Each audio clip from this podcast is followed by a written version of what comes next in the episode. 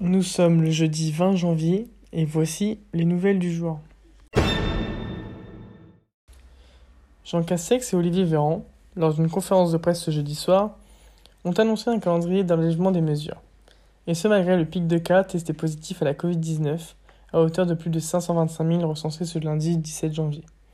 Le 2 février, la fin du télétravail obligatoire et des jauges, ainsi que la fin du port du masque en extérieur.